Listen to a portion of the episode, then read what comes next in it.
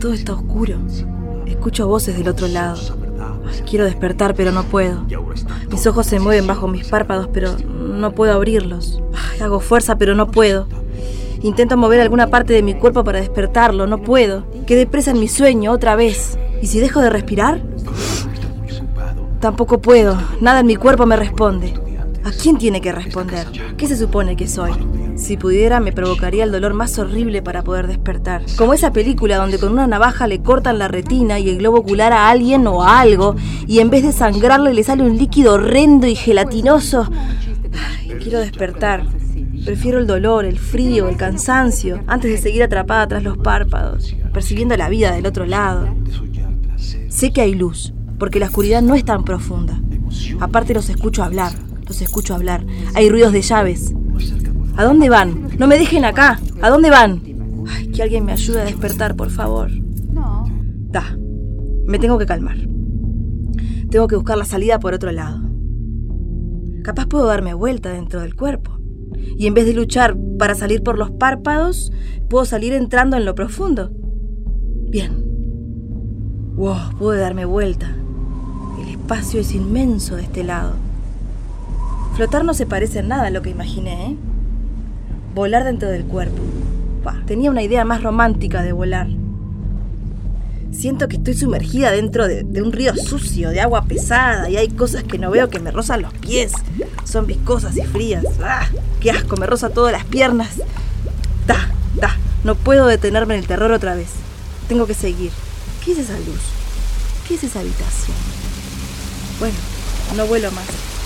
Ahora camino y las piernas me pesan, como si cada una pesara 40 kilos. Me cuesta separar las plantas de los pies del piso. ¿Qué será acá? Hay protejo en esta habitación inmensa. a la izquierda hay una cascada que hace mucho ruido. ¿Por qué no para de caer agua? Acá solo está esta casa. Si la abro capaz puedo despertar. A ver. Ay, no abre, mierda. Nada funciona bien en este lugar. Ah, tiene un hueco acá. A meter un dedo. No alcanza a tocar nada. Voy a probar con mismo, ¿verdad? Mm. ¿Qué es esto? Orégano. Orégano. Hoy de las especias, la más insípida. Ah, me quedó picando la lengua. ¿Qué tengo en la lengua? Ah, me pica toda la garganta. ah. Ah, no había visto ese espejo de pie. Ni tampoco la alfombra roja. Por suerte el agua de la cascada se congeló y paró el sonido es insoportable. Bueno, me voy a buscar los restos de orégano en el espejo a ver si los termino de sacar. A ver. No es orégano. No es orégano, son hormigas. Son hormigas y las tengo por toda la lengua, me brotan de abajo de las uñas. Ay, me están saliendo por la nariz también, no puedo respirar. Qué manera más estúpida de morir. me tendría que haber quedado tras los párpados. Seguro alguien se hubiese dado cuenta de mi ausencia en el desayuno, por lo menos si me hubiese ayudado a despertar. Ay, no puedo respirar. Ya no tengo casi aire. Ale, Ale, ¿estás bien? ¿Eh? Sí, sí, estaba soñando. Te reías dormida, pero cuando te empezaste a moverme me asusté, por eso te desperté. Sí, sí, está bien, está bien. ¿Querés que te traiga agua? No, no, Gracias, gracias. Bueno, este, apaga la luz. Eh, dale, ¿para qué? Me voy a levantar un rato. Bueno, eh, tené cuidado en la cocina, eh. Prendé, prendé la luz antes de entrar. ¿Por? ¿Qué pasó? Porque quedó abierta la ventana y el azucarero sobre la mesa y se llenó todo de hormigas. ¿Hormigas? Sí, hormigas. Les tiré abundante agua, pero no se fueron.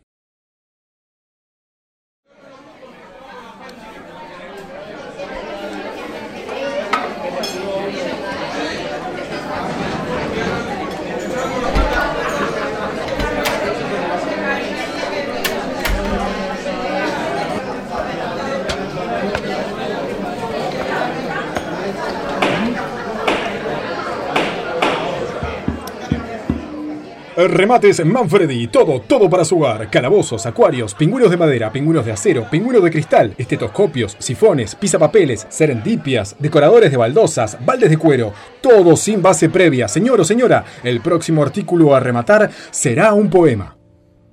Tengo que decir algo, me digo. Palabras que se disuelven en la boca. Alas que de repente son percheros.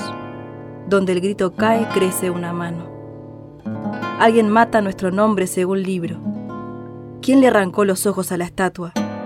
¿Quién le colocó esa lengua alrededor del llanto? Tengo algo que decir, me digo, y me hincho de pájaros por fuera. Labios que caen como espejos aquí, allá dentro de las distancias se reúnen. Este norte o este sur son un ojo. Vivo alrededor de mí mismo. Estoy aquí, allá, entre peldaños de carne, a la intemperie, con algo que decir me digo. Bueno, bueno, escucho, escucho ofertas, escucho ofertas, allí, allí, 20 ojos. 20 ojos, 20 ojos a la una, 20 ojos a las dos, 50 dientes, 50 dientes, 50 dientes a la una, 50 dientes a las dos, 100 papilas gustativas, escuché 100 papilas gustativas por ahí, 100 papilas, 100 papilas a la una, 100 papilas a las dos, 1000 orejas, 1000 orejas, sí, 1000 orejas, 1000 orejas a las dos, 1000 orejas a las tres, 10.000 orejas, 10.000 orejas, 10.000 orejas, vendido, vendido al señor por 10.000 orejas.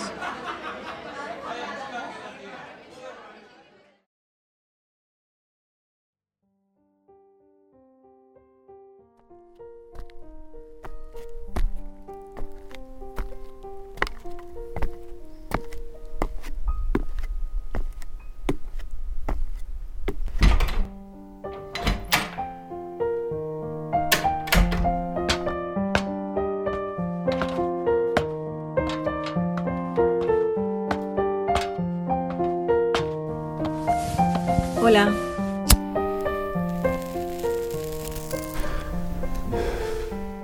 ¿En qué anda tu cabeza, Juan? En el deseo. En el deseo del deseo. Pensaba si es posible que la sangre sea más dulce que la miel. La sangre es más dulce que la miel, y que la derrota, y que el aire de verano. Si pudieras llevar la concreción del deseo a los pies de tu líbido, ¿qué pedirías? Que un albino y un mestizo se unan a nosotros en este lago caliente. ¿Qué tal si empezamos por apagar la luz y vamos mutilando los segundos? Así es más divertido. Divertido es tu espíritu adolescente. Las patas de los elefantes son como las de las jirafas. Y los relojes se derriten por vos y las curvas de tu espalda. Como si el mismo Dalí estuviera acá, junto al albino, el mestizo, vos y yo. En este viaje sin retorno a la piel debajo de la piel. Me gusta verte en la penumbra. ¿Quién te convenció de lo que ves es lo que es? ¿Quién te convenció de que los ojos ven todo lo mismo? ¿O que los sentidos son nuestra comunicación con la realidad? ¿Qué comunicación? Podremos creer, podremos tomar porciones de la realidad, pero no es necesario cerrarnos a la idea limitante de que el verde sea una simple mezcla entre amarillo y azul. ¿Y qué es el verde entonces? Es Dios. Ah, mira. ¿Y dónde vive? Vive más allá de los límites de los sentidos. Es más, se ríe tanto de los sentidos que se caga y mea encima cuando los nombra. ¿Y cómo es? ¿Cómo luce? No tengo idea. No, no, me refiero a cómo es la mente de Dios. Ah, Dios es irracional y surrealista. Dios es ese deseo, ese del que estábamos hablando cuando empezamos a hablar.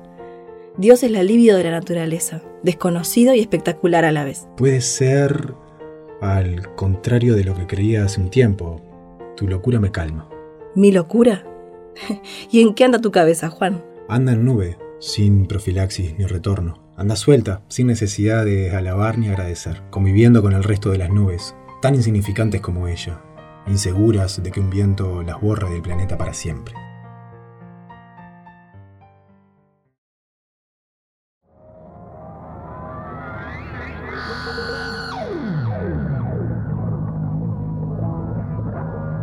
¿Te vas a poner el desodorante, Juan?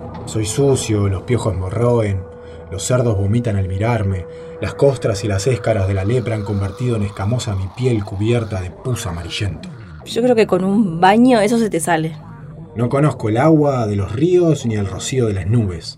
En mi nuca crece como en un estercolero un hongo enorme de pedúnculos umbelíferos. Creo que el conde del otro monte te está llenando la cabeza. Sentado en un mueble informe, no he movido mis miembros desde hace cuatro siglos. Mis pies han echado raíces en el suelo y forman hasta la altura de mi abdomen una especie de vegetación viviente, repleta de innobles parásitos que todavía no llega a ser planta y que ha dejado de ser carne. Si pensabas convertirte en un ser degradante, lo estás logrando. Sin embargo, mi corazón late. ¿Cómo podría latir si la podredumbre y las exhalaciones de mi cadáver, no me atrevería a llamarle cuerpo, no lo nutrieran abundantemente. Y si seguís con tanto agobio, me parece que el corazón te va a abandonar.